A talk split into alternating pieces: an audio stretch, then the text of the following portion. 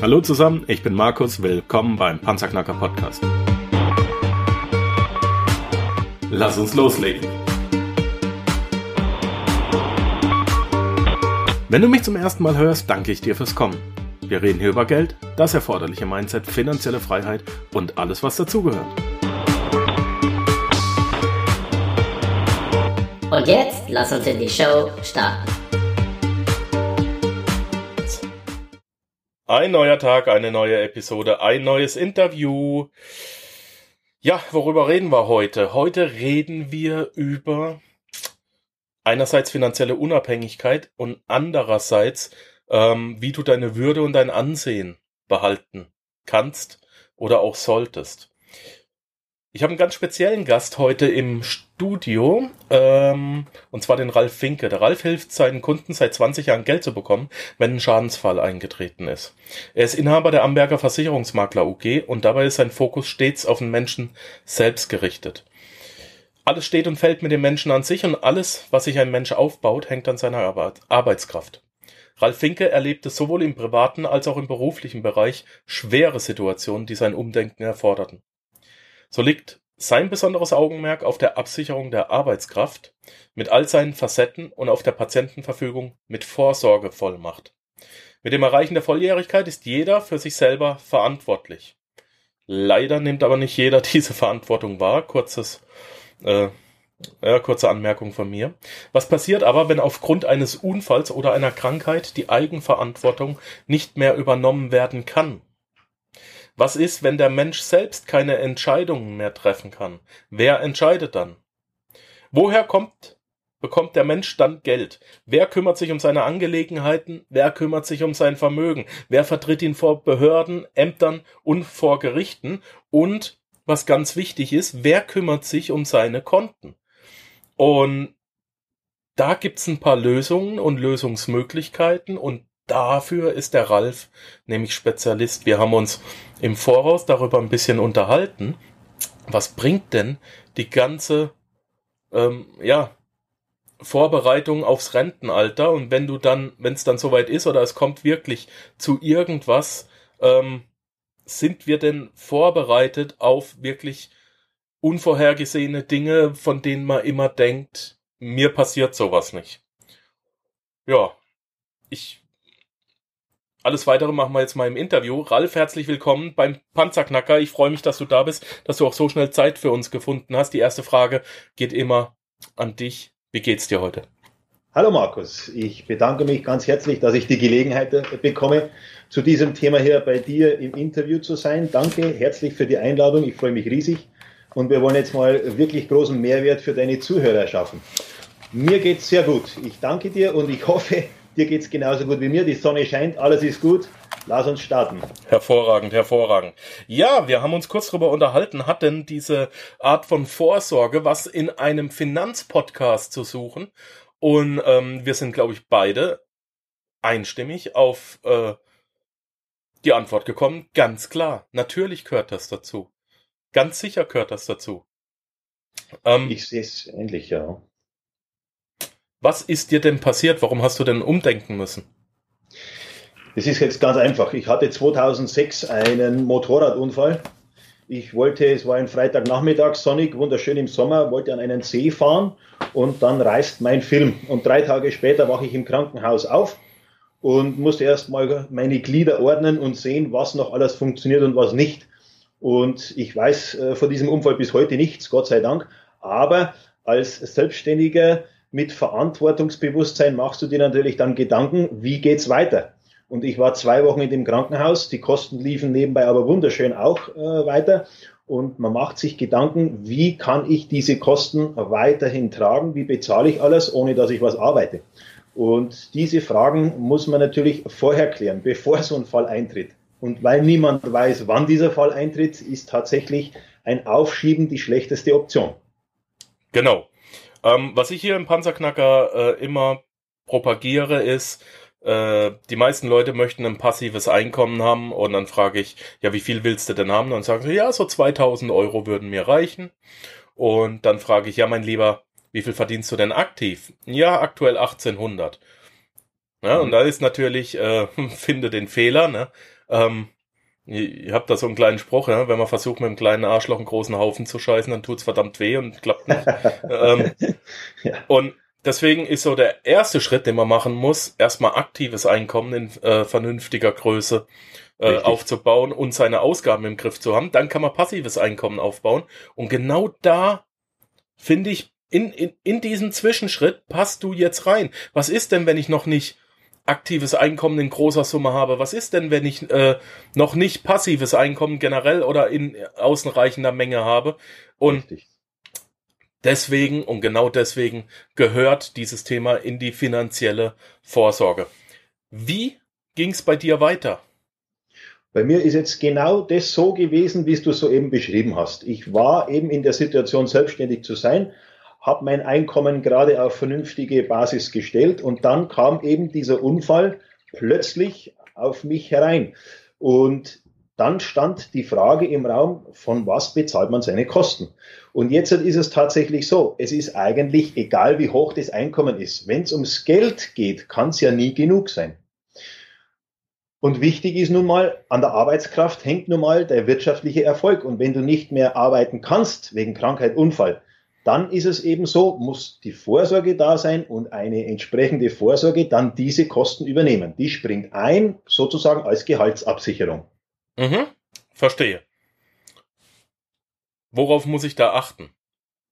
Also grundsätzlich, wie du es gerade auch schon erwähnt hast, wenn einer 1800 verdient und will 2000 Euro absichern, ist das unmöglich. Es gilt ein sogenanntes Bereicherungsverbot im Krankheitsfall. Also es kann nicht sein, dass die Versicherung dir mehr bezahlt, als du in deinem reellen Leben verdienst, sondern es darf maximal 80 Prozent so viel sein, wie du eben netto verdienst. Bis zu dieser Höhe kann man es absichern.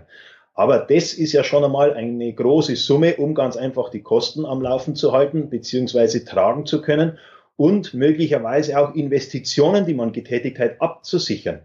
Bei mir war es damals eben so, ich musste ein Aktiendepot eben fast auflösen, um die Kosten die tatsächlich in entsprechender Höhe waren, auch decken zu können. Und mhm. das kann man natürlich verhindern, indem man sich eben vorher Gedanken macht, Mensch, wie viel brauche ich, wie viel verdiene ich, wie hoch sind meine Kosten und was muss ich absichern. Eben, und jetzt hast du genau das Richtige gesagt.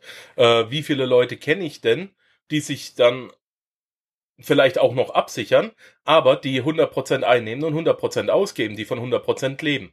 Auch genau auch hier wieder ganz klar, schau mal, du kannst dich absichern, dann kriegst du maximal 80 Prozent, deswegen bau dein Leben auf und es darf auf keinen Fall mehr kosten als 80 Prozent. Ich propagiere ja. sogar 50 Prozent. Wenn du mehr als 50 Prozent deines Einkommens ausgibst für Lebenshaltungskosten, lebst du über deine Verhältnisse. Punkt. Richtig. Aber in die Falle tappen ganz viele, indem sie ihren Traum vom Eigenheim verwirklichen, ein Kollege von dir sagt, auf Pump in der Pampa zu kaufen, ist äh, irgendwo schon der finanzielle Tod. Fakt ist eins, wenn letztendlich das Ganze wirklich so ist, dass du strampeln musst, um überhaupt die Kosten reinzubringen, dann darf überhaupt gar nichts passieren. So, und in welchem Leben geht's linear geradeaus? Ich glaube, das sind die wenigsten. Richtig. Welche unvorhergesehenen Fälle kann ich absichern in Deutschland? Du kannst grundsätzlich den Unfall einmal absichern, wie es damals eben bei mir war. Dann bekommst du Geld für einen bleibenden körperlichen Schaden nach diesem Unfall. Um mein Beispiel fertig zu erzählen, das war der, mhm. das war das Problem mit dem Bein. Das rechte Außenband fehlt mir seit dieser Zeit. Das war irreparabel. Das fand sich nicht mehr. Und insofern habe ich hier einen bleibenden Schaden eben in diesem Knie.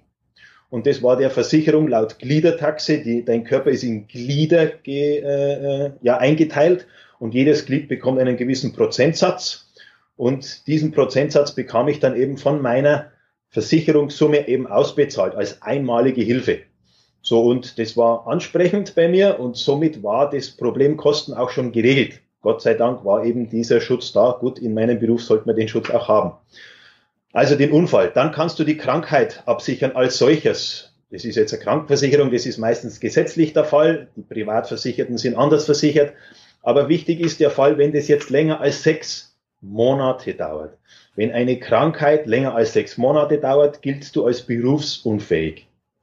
Und nach den Versicherungsbedingungen, nach den allgemeinen, bist du dann berufsunfähig, wenn du zu 50 Prozent deinen Beruf nicht mehr ausüben kannst. Ganz einfaches Beispiel. Der Verkäufer steht zum Beispiel acht Stunden im Laden und verkauft seine Ware. Aufgrund eines Bandscheibenvorfalls kann er es zum Beispiel nur noch vier Stunden machen, weil er einfach nicht mehr so lange stehen kann. Dann ist für den der Ofen aus. Und dann gilt der Mensch als berufsunfähig. Ist natürlich jetzt ein einfaches Beispiel, aber so versteht man es, glaube ich, am leichtesten. Können sich Selbstständige da auch versichern? Selbstverständlich. Egal ob selbstständig, freiberuflich, unternehmerisch tätig, angestellt, jeder kann eine sogar Hausfrauen eine Berufsunfähigkeitsvorsorge machen. Was kostet das? Das ist jetzt eine gute Frage. Das ist gegliedert und zwar hängt es ab vom Eintrittsalter. Es hängt ab vom Beruf, der ausgeübt wird. Ganz einfach aus dem Grund, ein Dachdecker hat ein anderes Risiko als ich Büromensch. Und dann hängt natürlich das davon ab, wie hoch diese Berufsunfähigkeitsrente ausfallen soll. Denn diese Rente ersetzt ja dann einmal das Gehalt, sollte der Fall eben eintreten.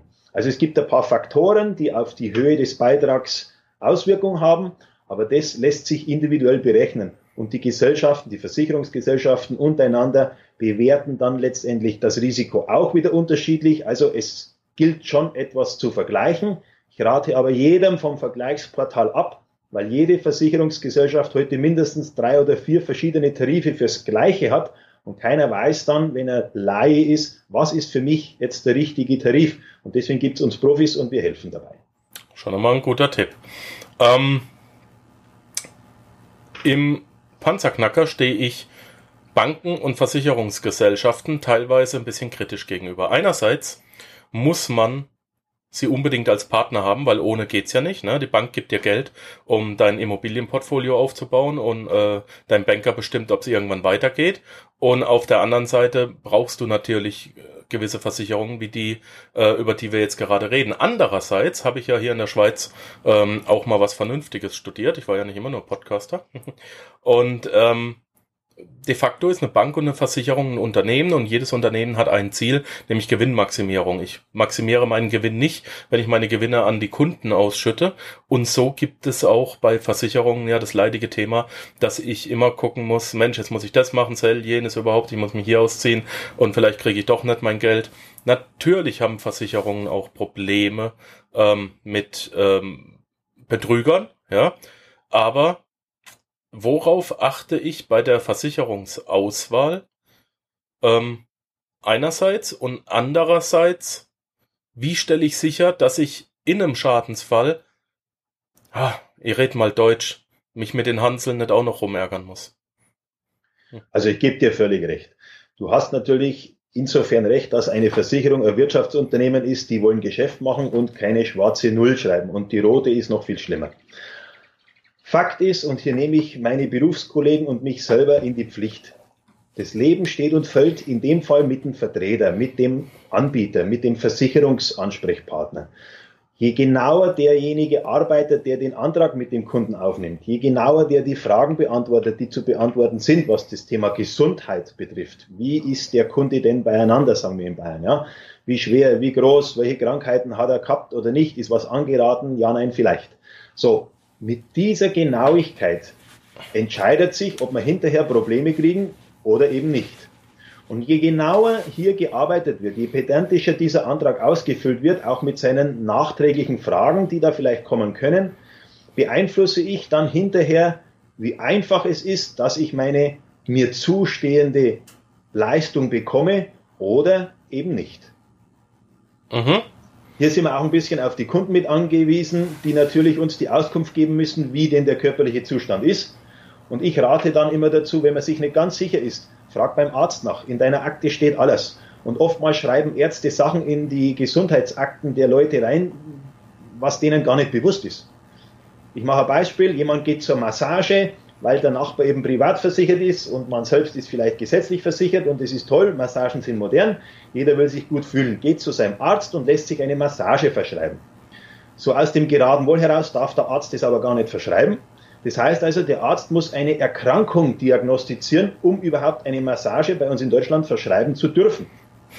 Was der Kunde natürlich gar nicht weiß, ist, dass er rückenkrank ist. So, und dann kommst du als Versicherer an und sagst, Menschenskinder, du solltest deine Arbeitskraft absichern, denn wie viel verdienst du in deinem Leben? Stell dir vor, nächste Woche passiert was, wie viel bis zum Rentenalter fehlt dir? Halbe Million, dreiviertel Million, kommt immer darauf an, was derjenige verdient. Du nimmst den Antrag auf, stellst in die 13, 14, 15 Gesundheitsfragen. Wie geht's deinem Rücken? Dem geht's sehr gut. Passt alles. Warst du und der erfahrene Kaufmann oder der erfahrene Versicherungsmann fragt danach, warst du schon mal bei der Massage? Dann sagt der Kunde, warum? Dann sagst du ganz einfach, wenn dir ein Arzt eine Massage verschrieben hat, hast du eine Rückenerkrankung. Dann wird es schon schwierig, eben mit der Beantwortung dieser Frage und wie nimmt dich die Versicherungsgesellschaft dann an? Und hier muss man tatsächlich dann die Ärzte mit ins Boot nehmen. Lasst euch die Akten geben, lasst euch vom Arzt bescheinigen, was er habt, ob er was habt und wenn ihr nichts habt, soll das bitte attestieren. Das reicht man mit dem Antrag zusammen ein und schon geht's einfacher. Mhm, das heißt also, äh, wenn ich schon irgendwas habe, ich persönlich habe ja ein Knieproblem. Mir ist äh, während meiner Armeezeit die Kniescheibe rausgeflogen. Ich war anderthalb Jahre Marschsport geländebefreit, habe also nach neun Wochen äh, einen Oberschenkel gehabt. Der hat nur noch aus einem Knochen bestanden, musste neu laufen lernen. Seitdem bin okay. ich nie wieder groß zum Sport gekommen, habe ordentlich Übergewicht angesetzt, habe mich jetzt letzte Woche mal durchmessen lassen. Wir haben festgestellt, ich bin halb Mensch, halb Fett. 48 Prozent Körperfettanteil, da muss mal was runter. Und ähm, ja, da habe ich es ja bei jeder Versicherungsgesellschaft schon mal schwer. Ja, also Knieschaden einerseits. Man hat festgestellt, dass ich durch äh, exzessiven Sport früher ähm, ich habe mich sehr, sehr viel gedehnt im Leichtathletik und im Kickboxen. Ähm, mhm. Da habe ich überdehnte Bänder in den Knien. Das rechte Knie ist noch überdehnt. Das heißt, da kann die Kniescheibe noch mal rausfliegen. Ähm, und du rätst mir jetzt, dass ich das alles wahrheitsgemäß, naja gut, mein Bauch kann ja aktuell nicht verbergen. ich kann ja nicht dreiviertel Stunde Bauch einziehen bis zum geht nicht mehr. Aber ähm, ja, wenn ich das jetzt, jetzt, jetzt habe ich ja die, die Wahl zwischen Not und Elend. Du hockst mir gegenüber und ich sage entweder sind meine Knie super, dann ist stinkfrech gelogen und ich schlafe wahrscheinlich ganz schlecht. Ähm, und im Schadensfall habe ich auch Nachsehen, weil es dann herauskommt, dass da Vorschäden sind, äh, dass das biopsiert wurde und so weiter. Oder ich sage die Wahrheit und dann nicht angenommen. Was mache ich jetzt? Also grundsätzlich hast du völlig recht und es ist immer so, die wahrheitsgemäße Angabe ist immer die beste. Es ist so, in diesem Antrag steht drin, zum Beispiel, waren Sie in den letzten fünf Jahren in ambulanter Behandlung? So, also es ist hier schon mal eine Zeitspanne festgelegt, in der die Versicherung überhaupt nachfragt. Dann bei den stationären Geschichten werden meistens zehn Jahre nachgefragt. Was war in den letzten zehn Jahren? Ist natürlich eine große Zeitspanne. Und da haben wir das zweite Problem. Wer erinnert sich, was vor acht Jahren war? Wann war irgendwann eine Operation? Also brauchen wir Arztberichte. Dann wird es aber gemein und dann fragen die Gesellschaften mittlerweile fast äh, unisono, haben sie sonst irgendwelche körperlichen Beschwerden oder irgendwelche Leiden?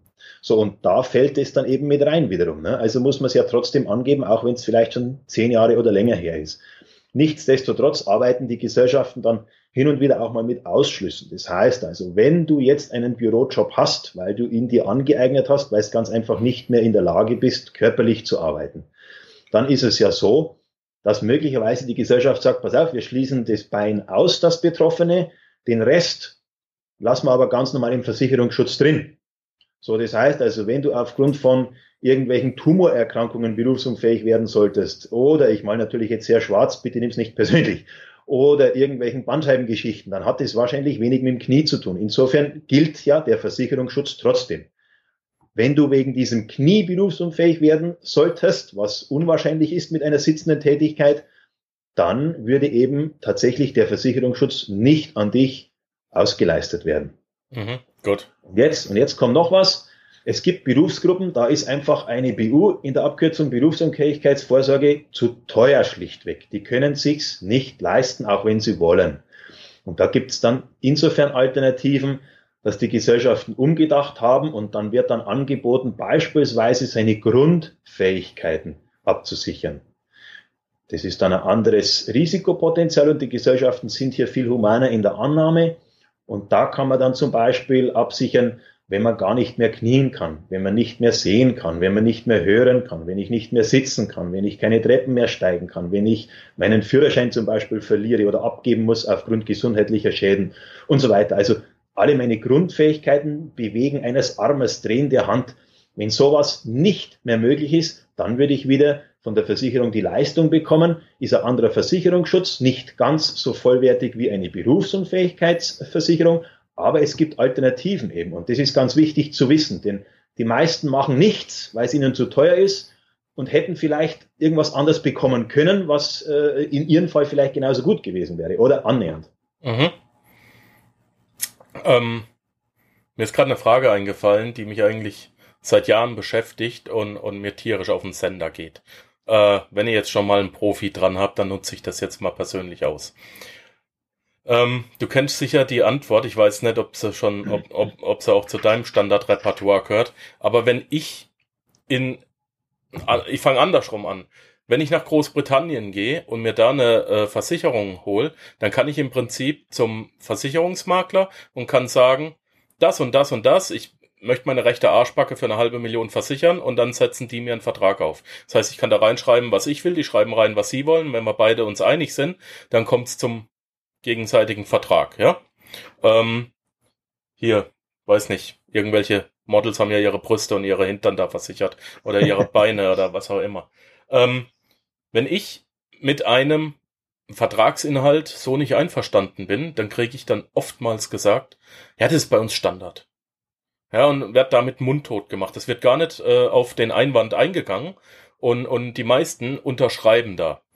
Ähm, es müsste doch generell möglich sein, dass wenn ihr da hartnäckig genug bleibt, dass wir über jeden Vertragspunkt reden können, oder nicht? Grundsätzlich ja. Grundsätzlich hat man eine gewisse Flexibilität und die erwarten wir Makler auch von unseren Versicherungsgesellschaften. Und das ist jetzt der große Vorteil des Versicherungsmaklers, dass der eben auf der Seite seines Kunden ist. Er ist keiner Gesellschaft gegenüber verpflichtet, weil wir haben ja nicht nur eine, sondern wenn es uns bei einer nicht passt, gehen wir zur anderen. Und wir suchen uns die Gesellschaft raus mit dem besten Bedingungswerk, wo auch davon auszugehen ist, dass die tatsächlich die Leistung bezahlen, wenn sie denn nötig äh, wird durch den Fall ganz einfach. Und da gibt es große Unterschiede. Und wenn jetzt zum Beispiel, ich hatte äh, letzte Woche einen Kunden, da wird ein Risikozuschlag fällig, auch wegen einer Kniegeschichte. Und das ist aber so, dass das halt leider erst vor zwei Jahren war. Der kriegt trotzdem den Versicherungsschutz, die nehmen aber jetzt einen Zuschlag, das heißt, die versichern dieses Knie jetzt schon zu 100 Prozent. Der bezahlt aber ein paar Prozentchen einfach mehr Beitrag und ich habe mir aber zusichern lassen, dass ich in, und das habe ich schriftlich, in zwei Jahren diesen Risikozuschlag wieder zur Verhandlung bringe. Das heißt, ich werde proaktiv, das geht dann von mir aus, ich komme auf die Versicherungsgesellschaft zu und sage dann, pass mal auf, ihr wolltet damals mehr Geld haben wegen dem geschädigten Knie. Das Knie, das kann ich euch jetzt attestarisch beweisen, ist komplett ausgeheilt, gesund, der hat keine Beschwerden mehr, keine Behandlungen mehr, gar nichts mehr nehmt doch bitte diesen Risikozuschlag raus. Und das ist möglich. Mhm. Das ist möglich. Wenn einmal eine Leistung gestrichen wird, also komplett ausgeschlossen, dein Bein wird komplett ausgeschlossen beispielsweise, dann wird es schwierig, das wieder reinzubekommen, weil der Heilungsprozess, der ist unwahrscheinlich. Aber ich sage jetzt einmal, reden kann man immer über alles und einfach so irgendwas hinnehmen, ja, da bin ich jetzt der falsche Mensch dafür. Also das tue ich nicht, weil ich dafür zu viel hinterfrage. Ich möchte einfach für meinen Kunden dem bin ich verbunden. Das Beste rausholen. Und da muss man ganz einfach auch einmal mit den Gesellschaften ein bisschen ins Gericht gehen, soweit man eben den Einfluss und die Kompetenz hat. Aber ich sage jetzt einmal so, reden kann man immer über alles. Ähm, wer bezahlt dich? In dem Fall, ich bin kein Honorarberater, in dem Fall die Versicherungsgesellschaft. Mhm. In den ersten fünf Jahren, das ist, glaube ich, mittlerweile bekannt, wird, werden die Kosten eines solchen Vertrages abgerechnet. Das heißt, in den ersten fünf Jahren, die haben Verwaltungskosten, die Angestellten, die den Vertrag verwalten, wollen eben Geld haben, die kriegen festen Lohn, ich kriege ein paar Euro Provision, die Gesellschaft will ein paar Euro auf die Seite legen, um dann auch im Schadenfall leisten zu können und so weiter. Aber grundsätzlich mich bezahlt die Versicherungsgesellschaft. Gut.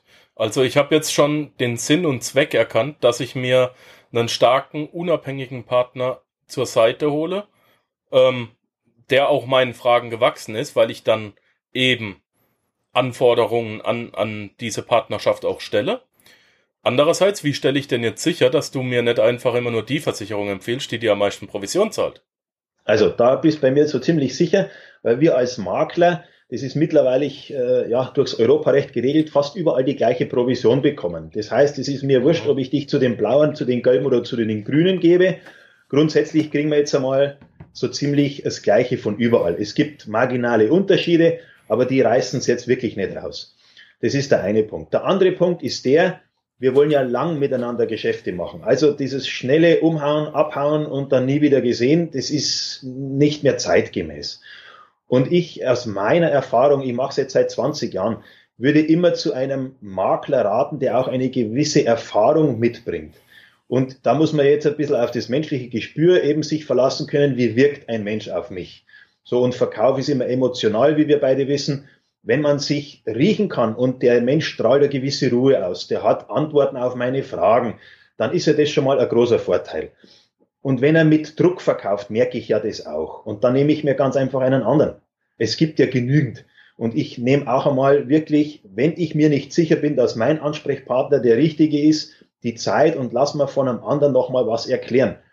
Ich muss aber ganz ehrlich sagen, viele kommen ja schon vorgebildet aus dem Internet und haben sich da irgendwo schlau gemacht solange das Internet als, als Informationsmedium genutzt wird, finde ich das super.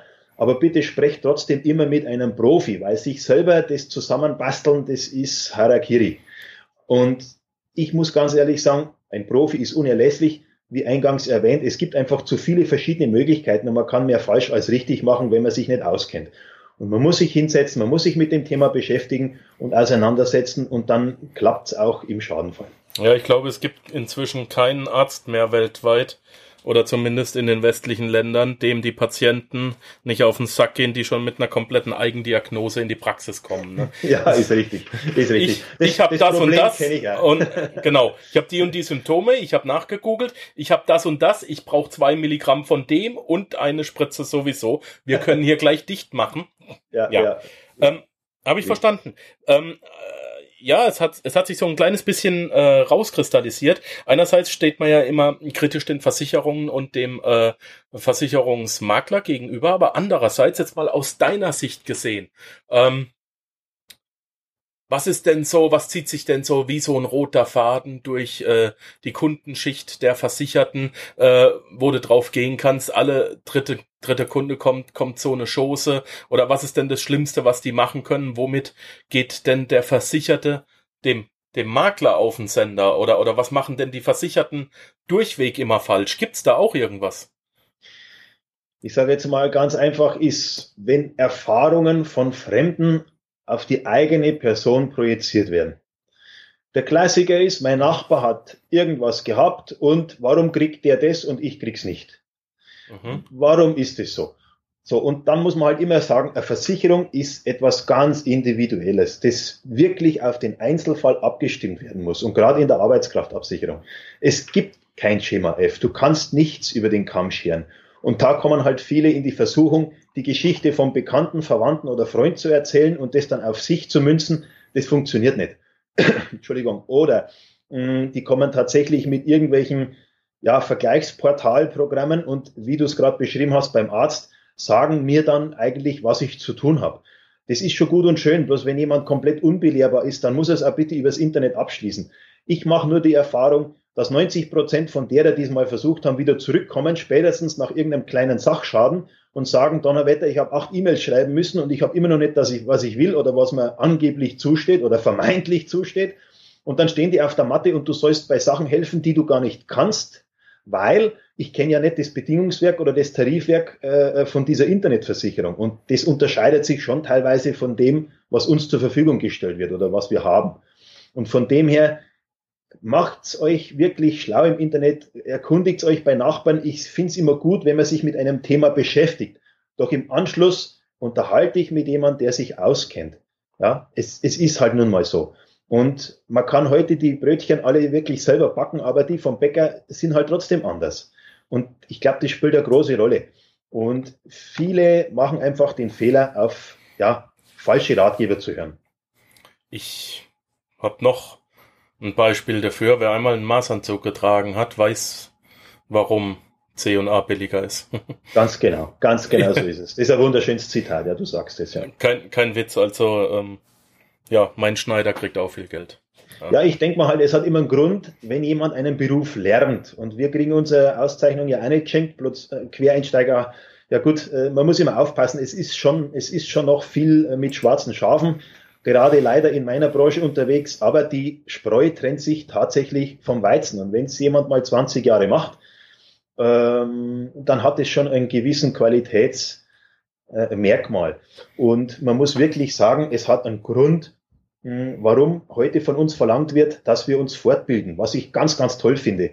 Und ich finde auch wirklich diese Beratungsprotokolle gut, die wir führen müssen. Denn es ist ja so, dass ich dem Kunden auch einmal zeigen kann, pass auf, hier habe ich dir das und das angeboten, wir haben für dich maßgeschneidert was zusammengestellt, du hast dich aber für was anderes entschieden. Insofern kann ich beweisen, dass ich meine Arbeit vernünftig gemacht habe und der andere eben sich anders entschieden hat. Da muss er die Verantwortung dafür übertragen oder übernehmen. Nichtsdestotrotz, derjenige, der vernünftig beraten wird, sind wir ganz ehrlich, das ist auch derjenige, der zufrieden ist und der bekommt im Schadenfall, wenn es tatsächlich einer ist, auch sein Geld. Wann und wie oft sollte ich mich bei, mein, bei meinem Versicherungsmakler melden. Ich habe jetzt mit dir äh, einige Verträge eingetütet, wir haben was gemacht, ich fühle mich jetzt sicher. So, jetzt ähm, vom Prinzip her, wenn wenns Telefon rappelt und ich melde mich, dann gehst du ja zu 99,9 Prozent davon aus, wenn der Markus anruft, mein Gott, dann jetzt ist schon was passiert, irgendwas, irgendwas braucht da, irgendwo hat er Not. Ähm, du hast ja auch reicher als die Geissens gelesen. Ähm, es wird ja auch immer propagiert, Mensch, stell dich mit deinem Banker gut, zeig ihm auch, dass es positive Ergebnisse gibt. Macht es denn Sinn, sich auch regelmäßig beim Versicherungsmakler zu melden, wenn es was Positives gibt, oder macht es Sinn, Informationen, die man bekommt, weiterzuleiten? Äh, und kann ich dann einen Vorteil draus ziehen und wenn ja, welchen? Absolut. Also grundsätzlich ist es ja so, man sollte sich tatsächlich von sich aus melden, wenn sich in der eigenen Situation was ändert.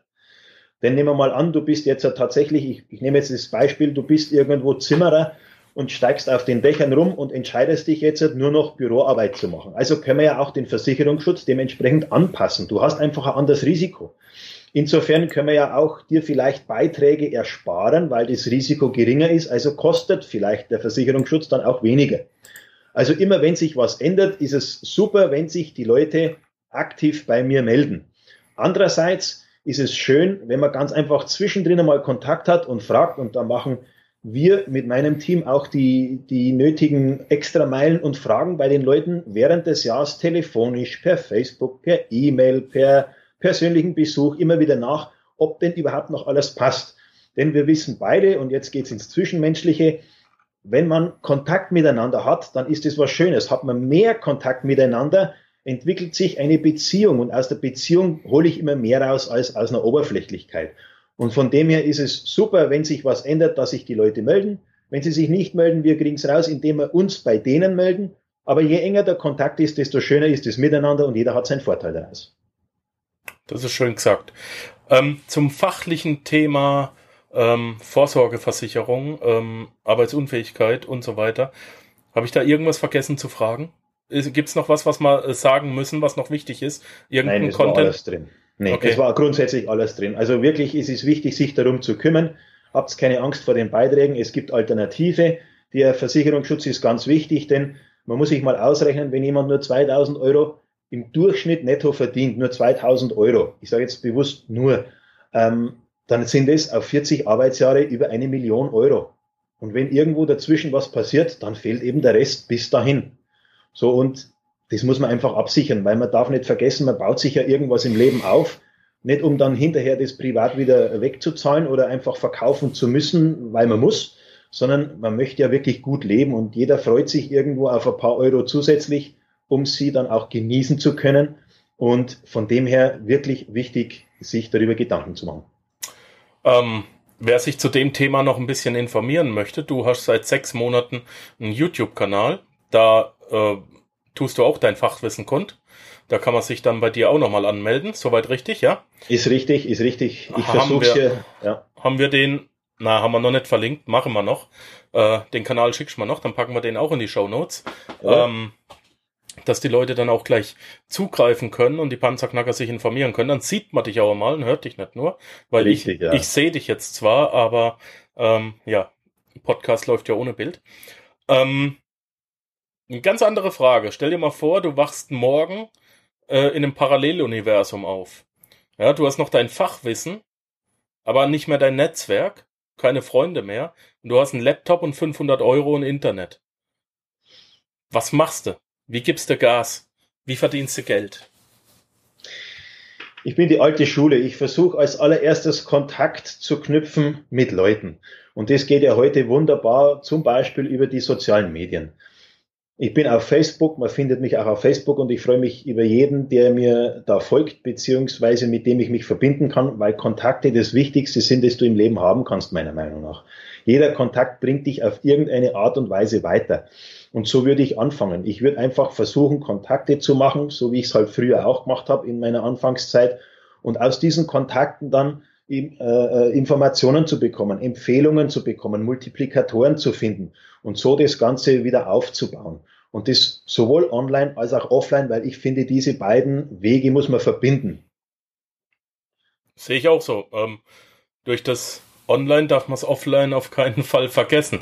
Es ist immer wieder schön, wenn man tatsächlich einem Menschen gegenübersteht, mit dem man jetzt zwei Jahre äh, gechattet hat und jetzt sieht man den mal live und denkt, ah, der ist ja kleiner als ich. ja, richtig. Ja, man, mer man, merkt viele persönliche Sachen einfach im Gespräch nur raus, wenn man sich gegenübersteht. Ne? Ja, richtig, richtig. Ähm, Mensch, der hat einen Händedruck, der ja, ja sieht echt ja, aus. Da, ich habe gelesen, Geschäfte werden von Menschen gemacht und ich finde es auch tatsächlich richtig. Man, man, schaut sich in die Augen, man gibt sich die Hand. Es muss ja nicht ständig sein. Diese Skype-Geschichten oder diese Möglichkeiten, die wir heute haben, sind ja wunderbar. Bloß wenn man mal in der Gegend ist, ich habe Kunden in, ich sitze hier zwischen Regensburg und Nürnberg geografisch gesehen. Ich habe Kunden in München, ich habe Kunden in Hamburg, ich habe Kunden in Ulm, in Augsburg, fast im Bundesgebiet verstreut man telefoniert viel, aber man hat natürlich auch einmal einen Termin vor Ort oder man legt sich ganz einfach mal zwei, drei und dann besucht man sich halt auch. Und ich sag's immer wieder, es, es ist nie der Schaden, sich gegenüberzustehen und es macht richtig Spaß und die, die Verbindungen wachsen dadurch und das Vertrauen wächst dadurch und ja, man wächst zusammen und das ist immer das Schönste. Das möchte ich so stehen lassen. Da gibt's nichts hinzuzufügen. Ralf, Vielen, vielen herzlichen Dank für deine Zeiten, dass du uns auch ein bisschen aufgeklärt hast. Wer sich, wie gesagt, weiter aufklären möchte, kann in den Shownotes www.panzerknacker-podcast.com slash Ralf Finke, äh, kann in den Shownotes nachschauen. Da sind deine Koordinaten drin. Äh, da kann man Kontakt mit dir aufnehmen. Da geht's zu deinem YouTube-Kanal und kann sich dann weiter informieren. Und ja, wenn sich der eine oder andere entschließt, dann mit dir zusammenzuarbeiten, dann würde ich mich auch freuen und hoffe natürlich drauf, dass es dann in beiderseitigen gutem Einverständnis weitergeht. Ich wünsche dir weiterhin alles Gute, bleib gesund, bleib munter und ja, auf bald.